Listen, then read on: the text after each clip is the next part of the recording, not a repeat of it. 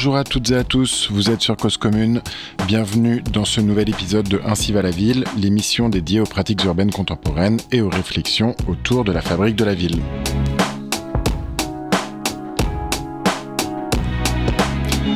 Le développement du commerce périurbain a été impulsé par l'émergence d'une production et d'une consommation de masse, permise par la démocratisation de l'automobile et du réfrigérateur. Le commerce de la grande distribution s'est diffusé de manière extrêmement rapide dans les, périphéries françaises à partir des années 1950. Depuis, cette forme de commerce périphérique n'a cessé de croître et est devenue dominante en France puisqu'elle représente 47% des surfaces commerciales, soit 34 millions de mètres carrés selon Cushman Wakefields, et 70% du chiffre d'affaires du commerce de détail. Ces zones commerciales proposent des paysages composés de boîtes aveugles, accompagnés de leurs vastes parkings, construites selon les principes d'une économie de la construction et les opportunités foncières d'un foncier peu accessible et peu cher. Elles ont induit des fortes mutations spatiales des territoires, laissant apparaître des entrées de villes standardisées, indifférenciables de laideur et qualifiées de France moche par la presse française. Aujourd'hui, ce modèle commercial qui s'est démultiplié dans les périphéries doit entièrement se réinventer dans ses fonctions, ses usages et son urbanité, à travers des projets de restructuration complexes qui réinterrogent l'urbanisme commercial traditionnel. Ce texte est constitué d'extraits d'un article intitulé Restructurer les zones commerciales périphériques face aux mutations du commerce, paru en 2019 dans la Revue internationale d'urbanisme sous la plume de Laura. Bonjour Laura. Bonjour Paul Citron. Alors Laura, vous êtes urbaniste, docteur en aménagement et désormais responsable du secteur revitalisation des quartiers et immobilier économique à la direction de l'emploi et de l'économie du territoire d'Est Ensemble. Est Ensemble qui regroupe donc neuf villes situées à l'est de Paris, Bagnolet, Bobigny, Bondy, le Pré-Saint-Gervais, les Lilas, Montreuil, Noisy-le-Sec, Pantin et Romainville. Vous avez soutenu votre thèse de doctorat en 2020 donc sur ce sujet de la restructuration des, des zones commerciales. Première question, qu'est-ce qui vous a donné envie de travailler sur euh, ce sujet de, l'urbanisme commercial? Alors effectivement, quand on fait euh, des études classiques en urbanisme, on n'étudie pas forcément euh, l'objet du commerce, quoique c'est un peu plus le cas, je pense, les dernières années. mais du coup, moi, j'ai un peu plongé dedans en faisant un stage et en travaillant dans une première expérience dans un bureau d'études de justement qui faisait des études de marché pour des projets commerciaux. Donc, euh, pour installer des grandes enseignes de la grande distribution que vous pouvez euh, tous connaître, euh, Kiabi, Lidl, Furet du Nord, etc. et du coup, ben, qui remettait un peu en question le travail d'urbaniste parce qu'au final, on se retrouvait un peu à faire euh, bah, un travail euh, d'économiste, de développeur d'enseignes pour faire passer euh, les projets commerciaux, obtenir les autorisations d'urbanisme et voilà, essayer de d'inclure ces surfaces dans la ville. Alors, il y avait quand même dans ce premier bureau d'études une réflexion sur comment travailler en meilleure relation avec les pouvoirs publics et notamment travailler sur des projets de centre-ville. Alors, vous avez, utilisé l'expression faire passer les projets commerciaux. Qu'est-ce que ça veut dire faire passer Pourquoi on devrait les faire passer ces projets? Alors, euh, en France, tout projet de plus de 1000 mètres carrés euh, doit obtenir une autorisation spécifique qui s'appelle l'autorisation d'exploitation commerciale, qui est euh, décernée par la CDAC, donc commission départementale d'aménagement commercial qui regroupe euh, des élus locaux, euh, des experts, euh, les chambres du commerce, etc. pour dire, donner effectivement l'autorisation d'implantation sur un territoire. Alors quelles sont les conditions pour implanter un, centre commercial sur un territoire en général? Alors, justement, jusqu'en 2008, les critères d'implantation étaient bah, plutôt variés et impliquait notamment des critères euh, économiques et euh, du fait de la libre concurrence européenne depuis 2008 euh, bah, du coup les CDAC ne prennent seulement en compte des critères d'aménagement du territoire c'est-à-dire ce que le projet commercial est bien adapté bah, à la configuration du territoire aux espaces publics à l'accessibilité aux voiries est-ce que effectivement elle respecte l'artificialisation du sol les préconisations en termes de développement durable, etc. mais en revanche, cette modification réglementaire ne permettait plus aux élus, notamment, de refuser un projet en raison, par exemple, d'une concurrence créée sur le territoire. Donc ça veut dire que concrètement, si je, si je comprends bien, depuis 2008, euh, ces commissions qui attribuaient les autorisations de construire des centres commerciaux ne peuvent plus se fonder sur euh, le fait qu'il y ait déjà un centre commercial euh, dans le dans le coin et que du coup ça sert à rien d'en construire un deuxième. ça, on laisse le marché et la concurrence faire son œuvre. Et donc en attendant, j'imagine que ça doit parfois conduire à multiplier les zones commerciales là où il y en aurait pas forcément besoin d'autant. Euh, oui, tout à fait. Euh, bah, du coup, la loi européenne empêche de s'appuyer sur cet argumentaire-là. Donc, en général, les projets sont euh, quand ils sont refusés, c'est plus sur des raisons d'intégration urbaine, d'accessibilité. Est-ce que euh, la surface commerciale va euh, générer des bouchons, par exemple, euh, ou il n'est pas reliable en transport en commun, ou ce, type d'argumentaire? Et au final, effectivement, c'est plutôt la saturation d'un territoire en matière de commerce qui va un peu faire une régulation naturelle des acteurs économiques entre eux. à savoir aussi que les, les enseignes et les acteurs économiques attaquent beaucoup les CDAC, enfin les autorisations euh, commerciales entre elles. Et euh, donc souvent, les gros projets, en tout cas, remontent à une commission nationale d'aménagement commercial qui va faire là un peu aussi la police de concurrence. Entendu. Et donc, euh, tout ça, ça, ça s'applique pour les, les, les, zones commerciales de plus de 1000 mètres carrés, c'est ça? Pour une surface de vente de plus de 1000 mètres carrés. D'accord. Et donc, c'est ça qu'on appelle un centre commercial. C'est au-delà de 1000 mètres carrés? Qu'est-ce que c'est euh, exactement un centre commercial? Alors un centre commercial, c'est euh, l'agrégation de plusieurs cellules commerciales. Donc chaque cellule accueille un commerce, une enseigne. Et du coup, bah, le fait d'avoir plusieurs cellules dans un même bâtiment, qui sera euh, géré par un seul gestionnaire. Souvent, il y a un propriétaire. Ça peut aussi arriver qu'il y ait des copropriétés. Du coup, forme le centre commercial. Le centre commercial, comme on l'entend classiquement, souvent, c'est euh, une galerie marchande couverte avec plusieurs cellules commerciales. On a aussi des retail parks, c'est des centres commerciaux à ciel ouvert qui sont développés plutôt depuis les années 2000 et qui sont euh, le format qui est beaucoup plus développé ces dernières années que des centres commerciaux fermés, on va dire qui ont plutôt été développés dans les années 70-80. Et donc les centres commerciaux, ensuite il y en a de, différentes euh, tailles, mais systématiquement, donc classiquement, c'était euh, selon ce principe de une boîte fermée euh, et euh, ce qu'on appelle des cellules à l'intérieur. Alors pourquoi est-ce que vous savez pourquoi ils ont choisi d'utiliser ce mot d'origine carcérale, euh, le mot cellule? Euh, bah, je saurais pas vous dire pourquoi ça s'appelle cellule. On pourrait dire locaux commerciaux. D'ailleurs, on le dit aussi parfois, hein, mais effectivement, souvent on parle de, de cellules et, et du coup, ce qui est très important, notamment dans un centre commercial, c'est la taille des cellules. On va avoir souvent une diversité entre des petites cellules commerciales et des grandes. Les grandes vont accueillir souvent ce qu'on appelle les enseignes locomotives. Donc les plus grosses enseignes, souvent c'est euh, l'enseigne alimentaire, donc un supermarché ou un hypermarché. Ce qui distingue les deux, c'est la surface de vente. Un supermarché, c'est jusqu'à 2500 mètres carrés de surface de vente. Un hypermarché, c'est au-delà. Euh, et puis ensuite, on va avoir souvent une diversité de, de cellules euh, avec euh, euh, celles de, taille moyenne qui peuvent accueillir des enseignes de la grande distribution, de, sport, de vêtements, de chaussures, qu'importe.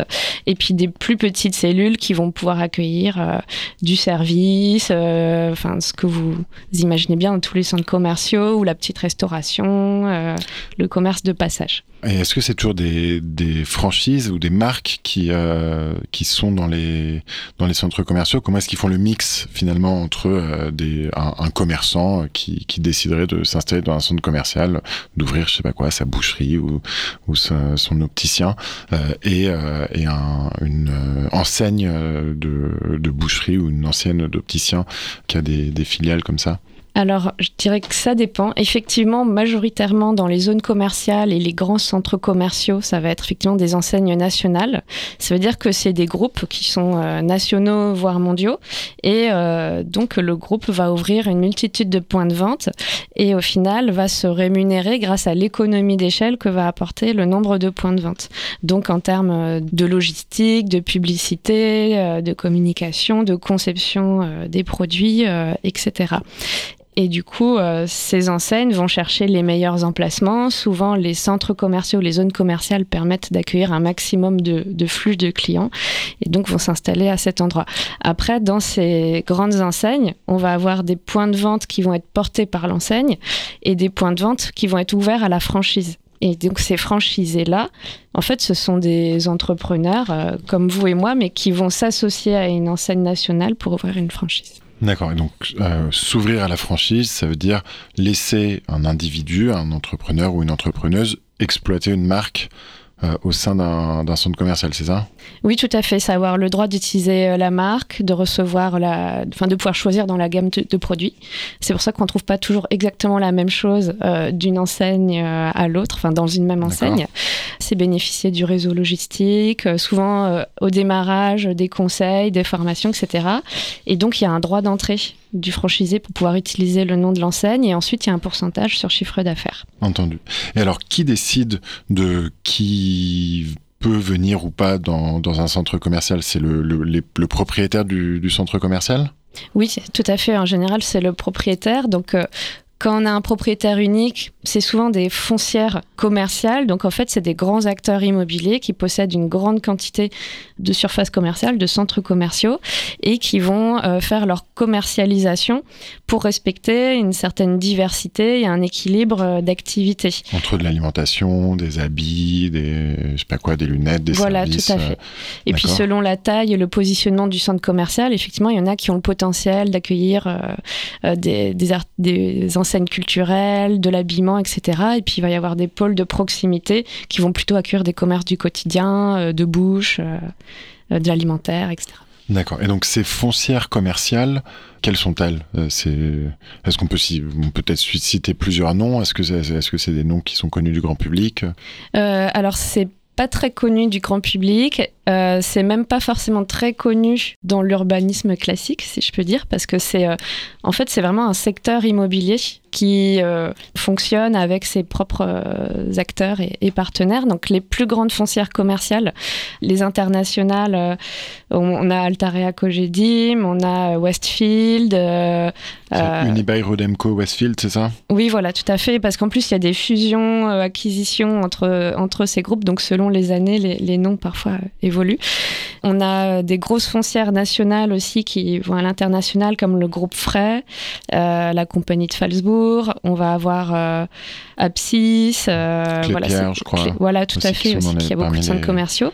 On va avoir des foncières associées aux enseignes de la grande distribution aussi. C'est-à-dire que c'est des enseignes comme Auchan, Carrefour, euh, etc., qui vont avoir leur propre société immobilière pour développer leurs espaces commerciaux. par exemple, euh, Citrus est la foncière d'Auchan, Carmila est une foncière euh, de Carrefour. même Ikea a une foncière, Ça veut dire etc. Que Ikea, quand ils ouvrent un, un magasin, éventuellement, ils vont posséder également d'autres cellules, d'autres locaux commerciaux autour pour accueillir des enseignes qui n'ont rien à voir avec, euh, à la base, le, enfin, le, métier de base de la, de la marque, c'est ça? Oui, tout à fait, ça peut arriver. Alors, c'est pas le cas d'IKEA, mais il y a d'autres enseignes qui vont effectivement prévoir plus grand, on va dire, qui vont prévoir des cellules pour avoir des voisins et générer des loyers. Et donc ces, enseignes, ces centres commerciaux, donc ça représente 73 millions de mètres carrés en France. Donc ça veut dire qu'il y a quasiment un mètre carré de surface commerciale par habitant, un peu plus d'un mètre carré plutôt, 1,09 en France euh, en 2017 selon l'INSEE. Et donc ça en fait c'est des chiffres qui, effectivement sont immenses. En termes d'urbanisme ça pose quand même des, énormément de questions, alors que ce sont des projets purement, purement privés à la base, c'est ça? Euh, Oui, alors on, déjà on se demande est-ce que c'est des projets purement privés? L'initiative, effectivement, de concevoir euh, un magasin, de prospecter des sites pour pouvoir installer une enseigne, etc. C'est privé. En revanche, les collectivités ont quand même parfois encadré, ouvert des, des, terrains au commerce. C'est identifié d'ailleurs dans les plans locaux d'urbanisme comme des zonages à vocation commerciale. Donc souvent, ces zones, elles sont quand même identifiées, délimitées. Après, des fois, les pouvoirs publics ont fait la zone euh, en fait, au final, pour encadrer des enseignes qui s'étaient installées euh, un peu par mmh. opportunisme. Donc, euh, des fois, on ne sait pas trop lequel est, l'œuf ou la poule. Mais en tout cas, effectivement, ça fait beaucoup de, de surface commerciale à l'échelle nationale puisqu'on a eu un développement très très intense dans les années 70, 80, même 90, et le ralentissement on le voit seulement depuis 2010 et encore la croissance de mètres carrés continue, c'est juste qu'elle est moins forte. Le marché s'est un peu régulé parce qu'on a atteint une certaine forme de saturation des territoires puisque le nombre de mètres carrés a, a cru deux fois plus vite que le niveau de consommation des Français. Donc au bout d'un moment, euh, un nouveau commerce qui s'installe vient euh, ben, cannibaliser euh, les autres puisqu'il n'y a plus de part de marché à prendre. Donc on a de plus en plus de surfaces, mais ces surfaces sont au final de moins en moins rentables, de moins en moins productives, si je peux dire, financièrement au mètre carré. D'accord. Et donc oui, vous écrivez euh, dans, un de vos articles que depuis plusieurs décennies, je vous cite, on assiste à une surproduction de surface commerciale en France et que malgré une saturation de la plupart des marchés de consommation et un net ralentissement de la croissance de la consommation, la superficie de vente du parc commercial connaît une croissance continue. Donc ça, ça veut dire que on continue à construire, même si on n'en a plus besoin quelque part. Euh, alors où est-ce que ça va s'arrêter tout ça? Oui, en fait, la, construction euh, de surface commerciale continue parce qu'il y a un renouvellement du parc euh, immobilier notamment. On a des enseignes qui évoluent dans leur concept pour répondre aux nouvelles demandes de consommation des, Français. Euh, pour, souvent, elles ont besoin de plus de surface pour développer un nouveau concept. je prends un, décathlon qui va mettre euh, une petite piste euh, euh, pour tester les chaussures, une autre pour tester le vélo, un espace extérieur pour voir les, les produits de, de, randonnée, etc. ou de camping. Et du coup, ça c'est concept, mais chaque enseigne a ses concepts et l'évolution des concepts fait que souvent ils ont besoin de plus en plus de place où ils vont vouloir ben, une, une, enveloppe bâtie plus belle, plus visible, mieux placée dans la dans l'agglomération qui elle aura aussi évolué et se sera développée. Et euh, du coup, ça justifie la création de nouvelles surfaces. Entendu. Et alors, en 2020, euh, il y a eu donc cette, cette crise du Covid, ces confinements, et on a beaucoup entendu que, euh, donc ça, que ça avait fait exploser le commerce par Internet, etc. Et donc que ça avait complètement révolutionné, en bien ou en mal, le, en tout cas que ça avait bouleversé le secteur du commerce. Est-ce que vous qui êtes une experte de ça, vous pouvez nous, nous en dire deux mots? Qu'est-ce qui se passe suite à la crise euh, du Covid dans l'urbanisme commercial? Alors en fait, la crise du Covid a plutôt accéléré des tendances qui étaient déjà en cours. Euh, elle n'a pas révolutionné les choses, mais elle a fait gagner plusieurs années, voire euh, une dizaine d'années, aux tendances qui qu'on voyait déjà se développer. Donc effectivement, l'évolution du e-commerce, qui avant était d'un demi à 1% de chiffre d'affaires supplémentaire, enfin, dans le, la, part totale du commerce de détail euh, par an, ben, elle a peut-être pris 3-4 euh, points, effectivement, euh, pendant le Covid. On a aussi une accélération des tendances pour aller vers des plus petits formats. Donc ça reste parfois des enseignes de la grande distribution nationale, mais du coup qui vont développer euh, des formules euh, commerciales de proximité ou qui sera placée sur les flux, euh, voilà, qui sera plus proche des gens et de leurs habitudes de tous les jours plutôt que d'aller dans un gros pôle commercial à 30 minutes de chez soi. Est-ce que les gens ont déserté les centres commerciaux à la suite du Covid? Bah, C'est surtout les très grandes surfaces qui ont perdu pas mal de clientèle pendant le Covid et la tendance est, légèrement restée euh, après le Covid. Par exemple, les grands hypermarchés, euh, c'est assez logique en fait parce que c'est les plus éloignés euh, du domicile. Il faut prendre la voiture, faire un certain temps de trajet pour aller au très grand centre commercial de son agglomération. Donc forcément, quand il y avait des restrictions de déplacement, ben, on ne pouvait plus s'y rendre et on n'avait pas forcément envie de se mêler à une foule très grande au sein de ces hypermarchés ou supermarchés. Donc c'est plutôt les surfaces de proximité qui ont gagné énormément de parts de marché. Et puis tout ce qui est sans contact, c'est-à-dire la livraison à domicile, le drive, le drive pied, les colis relais, enfin les, les points relais, etc. Entendu. Et donc, finalement, est-ce que ça, ça va permettre, euh, parce qu'on entend parfois que les, centres commerciaux euh, pénalisent aussi le, commerce en centre-ville et on, entend beaucoup de collectivités euh, déplorer le fait que leurs centres-villes sont, sont en déclin et n'arrivent plus à attirer des commerçants. Est-ce que du coup la crise du Covid a, a permis d'inverser un peu cette tendance et a fait revenir le commerce en centre-ville? Euh, bah, euh, déjà, si je peux développer un peu la, effectivement la crise des centres-villes, euh, comme je l'expliquais avant, vu qu'on a eu une surproduction du commerce, au bout d'un moment, les nouveaux arrivés, ben, en fait, vont un peu voler les parts de marché déjà existantes et forcément, le centre-ville fait partie de, ces commerces existants, donc il, prend, prend, aussi un petit coup au passage au fur et à mesure. on a aussi des centres commerciaux qui sont plus accessible, avec souvent des surfaces plus grandes pour des loyers euh, moins chers qu'en centre-ville.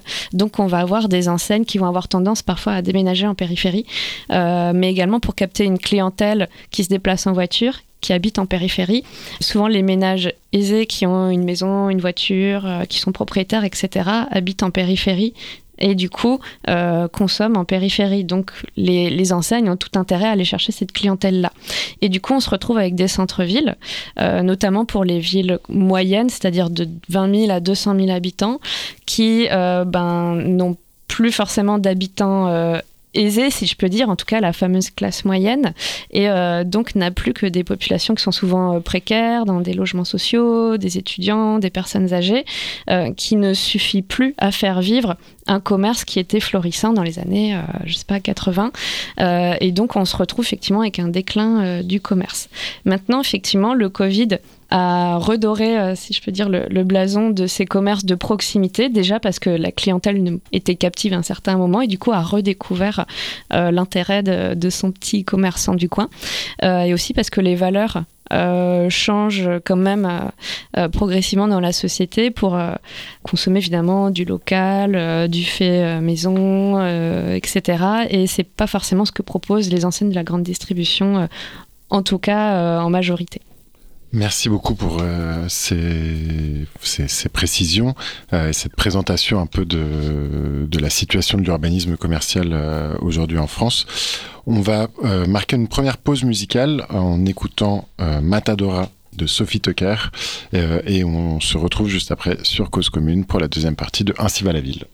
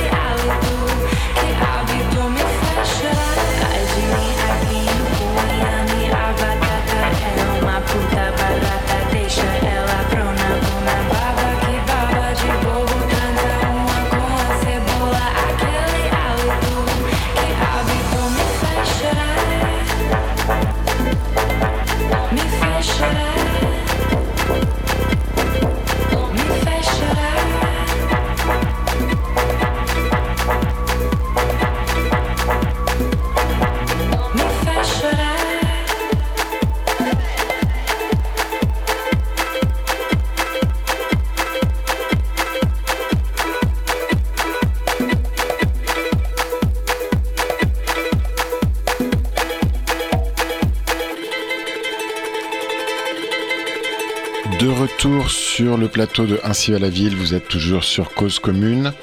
Et une fois n'est pas coutume, euh, nous allons changer de sujet au cours d'émission euh, et marquer une petite parenthèse avant de revenir ensuite avec euh, notre invité du jour, Laura Gel. Cause Commune a reçu un message sur son répondeur émanant d'un groupe d'étudiants en école d'architecture qui actuellement bloquent leur école d'architecture. Toutes les écoles d'architecture de France sont actuellement bloquées et donc on l'a appelé car ils demandaient à pouvoir euh, exprimer leurs revendications sur les ondes de cause commune. Ça nous paraissait important de leur donner la parole et donc on l'a appelé pour écouter ce qu'ont à dire les étudiants d'école d'architecture euh, qui bloquent leurs écoles actuellement en France. On l'écoute. Oui, bonjour, je suis euh, Désiré Damienbourg, étudiant en école d'architecture à Marne-la-Vallée, Paris-Est. Très bien. En première année de master. Eh ben, enchanté. Euh, alors, euh, qu'est-ce qui se passe actuellement dans les, dans les écoles d'architecture?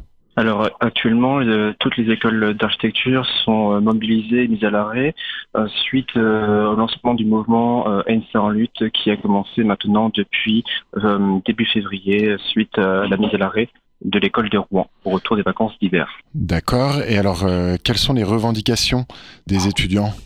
Euh, les étudiants euh, revendiquent sur trois axes principaux qui sont le premier, une revalorisation des disciplines architecturales, comprenant dans un premier temps donc c'est les études des architectes euh, permettant de répondre euh, aux enjeux environnementaux, sociétaux et réorganisation du territoire, euh, avec aussi une, réappropriation des métiers de la construction par les architectes qui sont actuellement sur le marché actuel à l'ordre de 20% et 80% pour les aménageurs. Et ensuite de ça, pour une seconde revendication majeure serait un financement public proportionnel au nombre d'étudiants garantissant le bon fonctionnement de l'enseignement, avec un ratio professeur-étudiant plus important. Par exemple, un professeur euh, donne 7 minutes de son temps en première année pour un étudiant, ce qui est très peu, euh, ou encore une meilleure euh, prise en charge des locaux. Et enfin, troisième axe serait la réforme pour valoriser la recherche, euh, permettant dans un premier temps une recherche forte et qui soit capable de prendre de l'avance sur les enjeux à venir, ou aussi une rémunération fixe du temps de recherche des enseignants-chercheurs avec un meilleur taux de rémunération des chercheurs. D'accord, donc les étudiants et les enseignants et les enseignants-chercheurs euh, font front commun pour euh, améliorer le, le, fonctionnement et les, les, les études d'architecture, c'est ça? Oui, totalement, c'est ça. Et donc, euh, à l'heure actuelle, euh, donc les, les écoles ne, ne fonctionnent pas ou vous, y, vous, vous les occupez? Qu'est-ce qui se passe exactement dans les écoles? Alors actuellement, les cours sont banalisés. Qui en fait se passe, c'est qu'une fois par semaine, une assemblée générale est organisée avec les étudiants, permettant de banaliser ou non les cours. Donc de, pendant une semaine, euh, donc les étudiants votent oui ou non. Euh, c'est ce qui se passe actuellement dans toutes les écoles. Toutes les écoles sont mises à l'arrêt et les, les, étudiants se sont ensuite organisés en différents pôles, par exemple le pôle communication, manifestation, revendication, etc., pour justement approfondir et euh, développer le mouvement. Et les professeurs viennent apporter leur aide et leur connaissance pour justement accentuer et approfondir tout ça. Très bien. Et alors euh, très rapidement, euh, vous avez vous avez des, des retours du ministère de la Culture qui a en charge des écoles d'architecture à ce stade? Euh, oui, alors actuellement, on a eu euh, un premier retour, donc euh, la semaine, on a eu un premier retour la semaine dernière, lequel n'a pas du tout été concluant. Aujourd'hui, on a eu aussi un un deuxième entretien au ministère de la Culture accueillant euh, l'école de la Villette et l'école de Rouen. Et la semaine prochaine, le 30 mars, nous avons aussi un rendez-vous avec le ministère de la Culture où justement toutes les écoles d'architecture seraient conviées. Très bien. Eh ben, on vous remercie d'avoir euh, sollicité euh, cette, cette tribune sur les, les ondes de cause commune. Donc on, on va passer cette, euh, cette interview dans, dans l'émission Ainsi va la ville. Et, euh, et donc, on, mhm. on, vous souhaite euh, bonne chance pour ce mouvement d'amélioration des, des conditions d'études des jeunes architectes et de leurs enseignants. Je vous remercie. Au revoir. Au revoir. Voilà, c'était donc euh, le, cette parenthèse. Euh, et donc, euh, on souhaite bon courage aux étudiants et aux professeurs d'école d'architecture dans leur mouvement actuel. On revient donc avec notre invité du jour, Laura Gel. On parle donc de comment est-ce que du futur des zones commerciales en France. Euh, donc dans la première partie d'émission, vous nous avez un peu expliqué ce qu'était une zone commerciale et quels étaient les, enjeux actuels. Et donc j'ai envie de vous poser la question, quel, est le problème aujourd'hui de, ces zones commerciales et qu'est-ce qu'il faut changer? On a parlé du Covid, euh, maintenant, euh, qu'en est-il désormais? Alors effectivement, il y a trois euh, remises en question, on va dire, du modèle zone commerciale. La première, on en a déjà parlé, elle est économique. Euh, voilà, un petit peu la, la, surproduction de ces surfaces, la saturation des territoires et euh, un niveau de, de, consommation, en tout cas en zone commerciale, qui n'est plus forcément euh, suffisant pour qu'elle reste tout aussi euh, massive. Une deuxième remise en question, c'est euh, l'évolution de la consommation, euh, enfin des mentalités des consommateurs qui, on l'a aussi dit, souhaitent plus de, de, qualité, de proximité et du coup voient dans les zones commerciales comme des espaces plus plutôt monofonctionnel, pas très accueillant la plupart du temps, euh, uniquement accessible en voiture et du coup euh, qui, qui ne correspond plus forcément à, à des, des, envies d'avoir des ambiances plus urbaines, plus agréables, etc. pour les consommateurs. Et enfin, la dernière remise en question, elle est clairement environnementale, c'est-à-dire ben, on a un modèle qui euh, est en périphérie des villes, et consommateur de foncier. Alors, c'est pas le plus gros consommateur de foncier de France, il faut relativiser. Hein.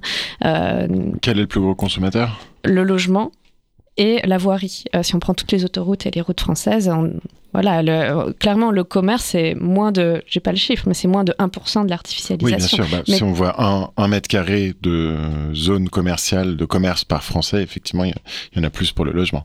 Voilà, tout à fait. Mais en tout cas, visuellement, euh, c'est sûr que ces zones sont quand même impressionnantes euh, puisqu'elles sont très grandes. Les parkings sont également euh, massifs.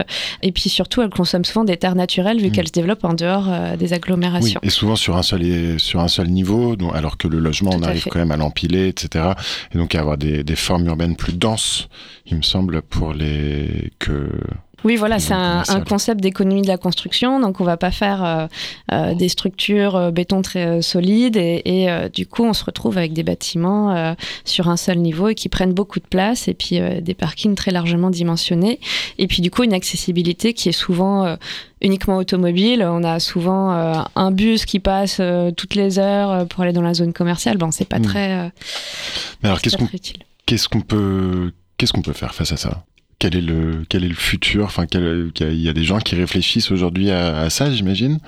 Oui, tout à fait. Du coup, on a à la fois les pouvoirs publics, mais aussi les acteurs de l'immobilier commercial eux-mêmes qui commencent euh, euh, depuis quelques années à se demander c'est quoi euh, le futur des zones commerciales, puisque d'une part on a les les élus qui souhaitent quand même avoir un, un, développement équilibré de leur territoire et puis euh, euh, qui doivent répondre à, à, voilà, à une réglementation nationale pour limiter la consommation foncière et pour encourager euh, la mixité des fonctions, c'est-à-dire avoir plusieurs types de fonctions, que ce soit le logement, le commerce, euh, les activités économiques, etc., dans des mêmes quartiers.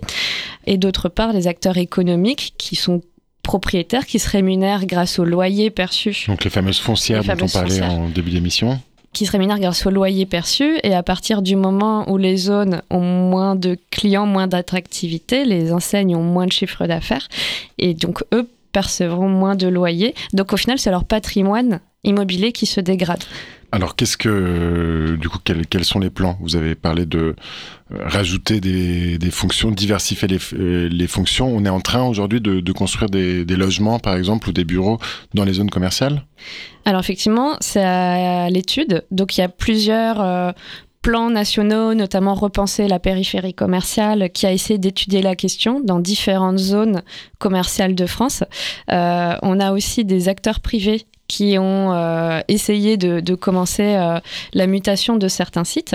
Et du coup, moi, euh, dans mes travaux de recherche, j'ai pu étudier plusieurs projets et constater du coup que pour certaines zones, c'est possible, pour d'autres, beaucoup moins. Et en fait, ce qui fait souvent la différence, c'est la situation de cette zone par rapport à une agglomération. donc la zone qui va être très périphérique et au final pas relié par les transports en commun euh, efficaces, eh ben on va avoir beaucoup de mal à diversifier les fonctions, à justifier la création de logements. Et du coup, c'est même les élus locaux qui n'arrivent pas à concevoir la zone commerciale comme un quartier de vie. Et du coup, cette zone restera en zonage économique dans les plans locaux d'urbanisme, c'est-à-dire qu'on n'aura même pas l'autorisation de créer d'autres fonctions. En revanche, des zones commerciales qui sont euh, euh, rattrapées par la ville, euh, par les transports en commun, il y en a pas beaucoup, mais il y en a. par exemple, moi j'ai étudié la zone Petite Arche au nord de Tours. Elle est reliée par le tramway depuis quelques années. Et du coup, ben là, la ville, comme les opérateurs, les foncières commerciales à proximité du tramway, commencer à, réfléchir, ben, c'est quoi l'avenir de cette zone commerciale? Et du coup, moi, j'avais euh, pu participer aux réflexions pour euh, trouver toute une série d'autres fonctions qui pourraient s'ajouter sur la zone. Alors, quelles vont être ces fonctions? Alors là, en l'occurrence, c'était pas forcément du logement parce qu'il y avait énormément de projets de logement qui sortaient, euh, mhm. voilà, déjà sur le tracé du tramway. Euh, mais par contre, c'était des activités de loisirs, de bureaux, équipements publics, espaces publics aussi, parce que l'intérêt c'était aussi de refaire les, en fait, les parcelles foncières entre elles pour éviter euh, une boîte commerciale, un parking, une boîte, un, un parking, mhm. mais d'avoir voilà quelque chose de plus urbain, un, nouveau front urbain. donc de recréer des espaces publics, de la restauration, euh, ce qu'on appelle un, food court, euh, donc pour associer plein de, restaurants dans une halle. Euh, voilà, faire quelque chose d'attractif et, de mixte et toujours de remettre quand même du commerce en rez-de-chaussée. Donc on partait Donc on rajoute toujours encore du, du commerce. Est-ce qu'on enlève des parkings par exemple? Parce que moi j'ai toujours été sidéré par le, le, nombre de parkings qu'il y a dans, dans ces zones commerciales bah, et avec chaque, enfin voilà, chaque magasin a son parking en face de chez lui quasiment et ensuite on déplace les voitures pour faire 20 mètres. Oui, tout à fait. C'est le modèle euh, classique de la zone commerciale. Hein. C'est mm. euh, no business, no parking. Donc on fait les sauts de puce euh, en voiture. Également parce que c'est pas confortable de se balader à pied euh, dans une zone commerciale. Et là, l'intérêt de ces projets, c'est euh, à l'échelle euh, d'un quartier, si je peux dire, de plusieurs parcelles commerciales, ben, de revoir les choses pour pouvoir mutualiser le parking dans un espace, voire le mettre en étage ou en souterrain, et puis du coup laisser plus de place aux activités qui sont développées et aux espaces publics. Donc finalement, il y a une diversification des fonctions qui se fait petit à petit dans certaines zones commerciales, celles qui sont situées les, le plus proche euh, des villes. Euh, Est-ce qu'on peut dire que c'est une manière d'appliquer ce principe de la ville sur la ville qu'on apprend dans les, dans, dans les écoles d'urbanisme, que voilà, désormais il faut plus artificialiser, mais au contraire faire la ville sur la ville? Oui, tout à fait, ça répond à cette définition hein, de requalification urbaine. Et du coup, les zones commerciales sont en théorie un espace idéal de requalification mmh. urbaine. parce, qu'il y a énormément de place, c'est ça On a du foncier, on est bien relié par la voiture, voire par les transports en commun. Souvent, on est quand même proche d'une zone euh, habitée, urbaine, etc. On a des sols qui sont pas pas pollués ou pas trop. Enfin, c'est pas comme une usine industrielle mmh. euh, ou autre. Oui, euh, c'était des champs avant. Voilà. Donc, et puis, donc en, théorie, on démonte la boîte en, métal, la boîte commerciale, et puis on peut faire autre chose. Donc ça paraît facile. Mais en fait, ça fait partie euh, des activités les plus dures à faire muter. Pourquoi?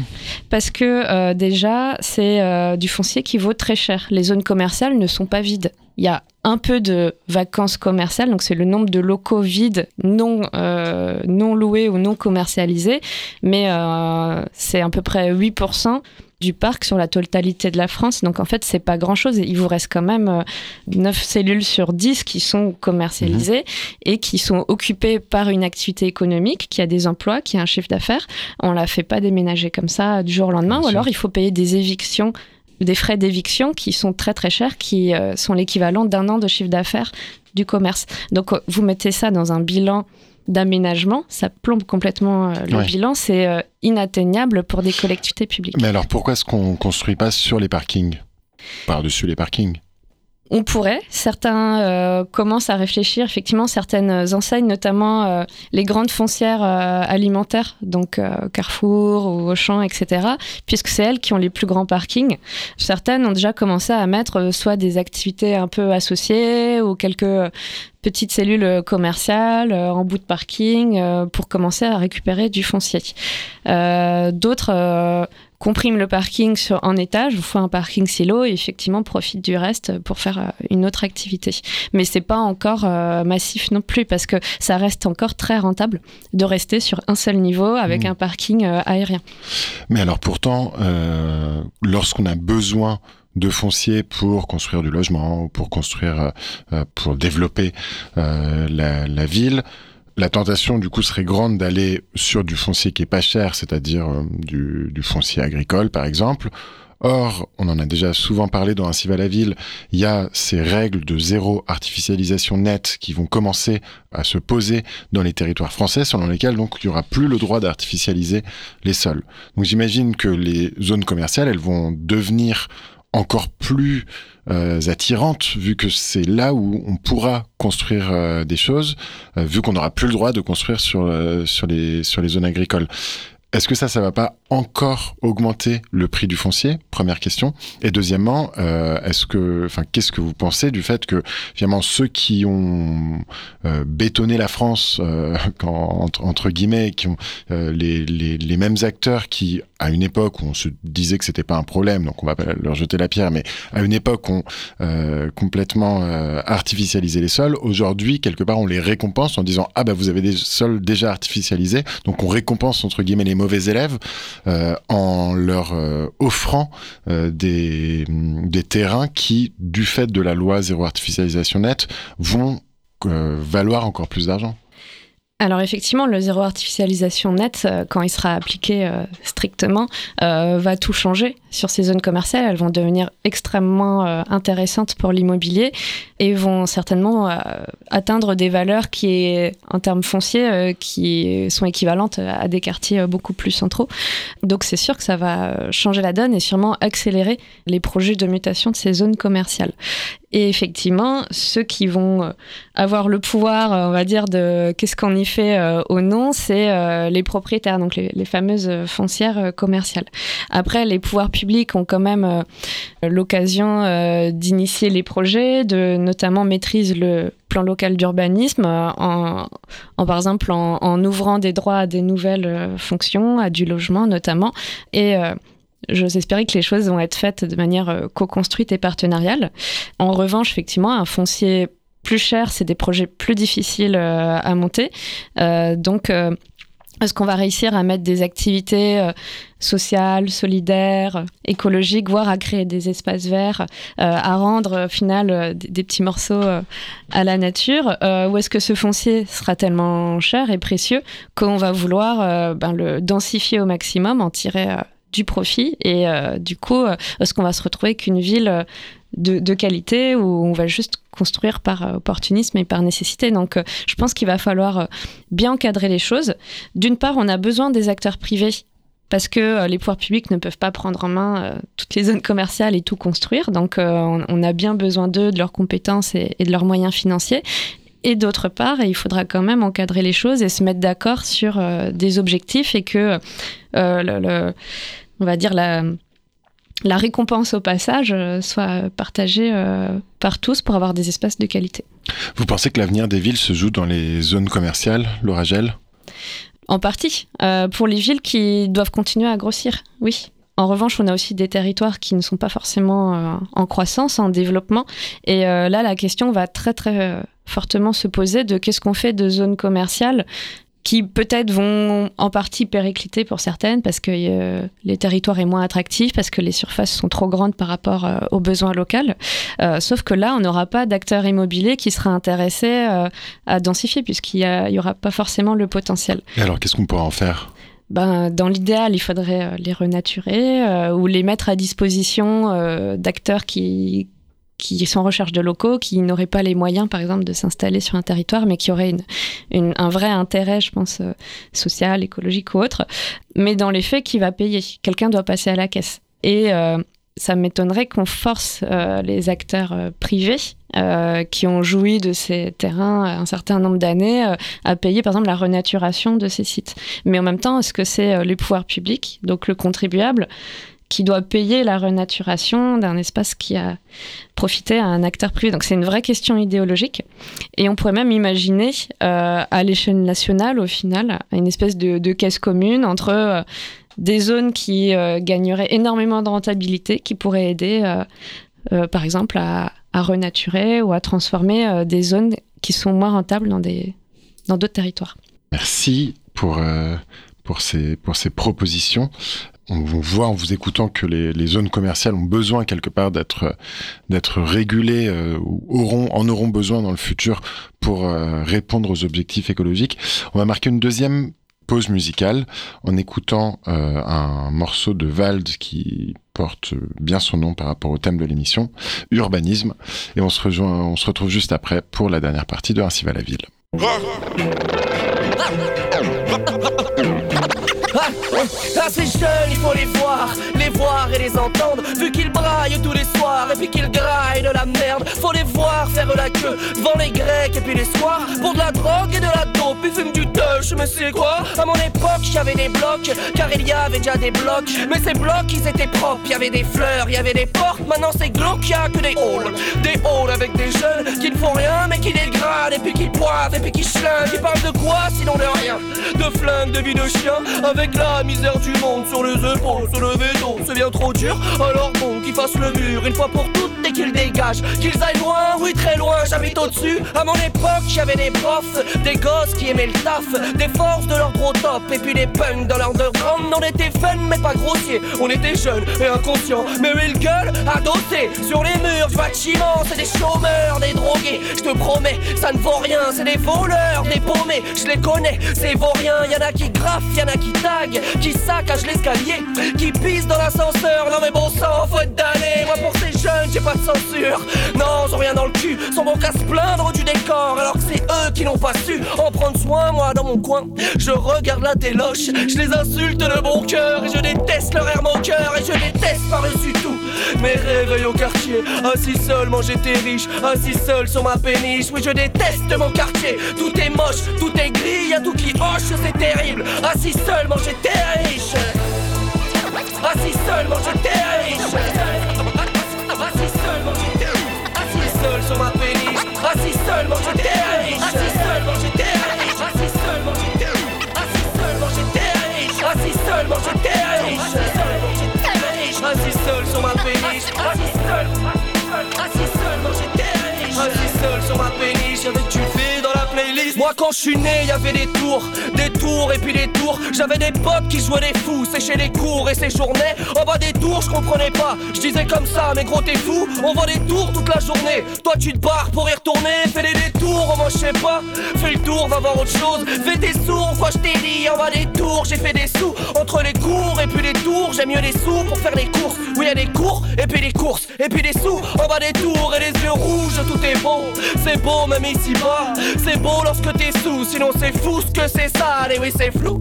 Essuyez tout, c'est grave. Excusez-nous, mesdames, mais ce n'est sûrement pas nous. Ces des gars, ces vieilles peaux, je les connais. Des pétasses qui ont le trépas. De bien haut, elles nous regardent et nous épargnent jamais trop. Un journée, puis c'est mort. Tous les autres vont les journaux. C'est légendaire d'être océan. Assis seul, manger tes riches. Assis sur ma péniche. J'aimerais quitter Belize et vivre le rêve d'être paysan dans les ranges sans le danger. Je ne pense qu'à manger, me venger. Oui, mais de quoi? J'aime à penser que j'ai pas de plan. Ce n'est pas moi, mais ce qui m'entoure. Je m'en fous, je lève la voix. Mais tu ne sais pas ce qu'on encourt en bas des tours. Avec des fous quand font des fours. Des folles quand font des tonnes. Des toits qui foisonnent tout. Si bien parfois j'en perds la boule. Alors le soir avec du shit. Je me dis que si j'étais riche, je serais sur ma péniche avec du V dans la playlist. Alors le soir avec du shit. Je me dis que si j'étais riche, je serais sur ma péniche avec du V dans la playlist. Mais pour ça, il me faut du shit. Assis seul, manger tes riches. Assis seul, manger tes riches. Assis seul sur ma péniche. Assis seul, manger tes riches. Assis seul, manger tes riches. Assis seul, manger tes riches. Assis seul, manger tes riches. Assis seul, manger tes riches. Assis seul sur ma péniche. Assis seul. Assis seul, manger tes riches. Assis seul sur ma péniche avec du fais dans la playlist. De retour sur le plateau de Ainsi va la ville, vous êtes toujours sur Cause Commune et nous sommes toujours avec Laura Gel. On a donc parlé, euh, merci, c'était passionnant cette euh, discussion sur les zones commerciales et leur avenir euh, en France et en voilà pour les pour les politiques publiques d'urbanisme.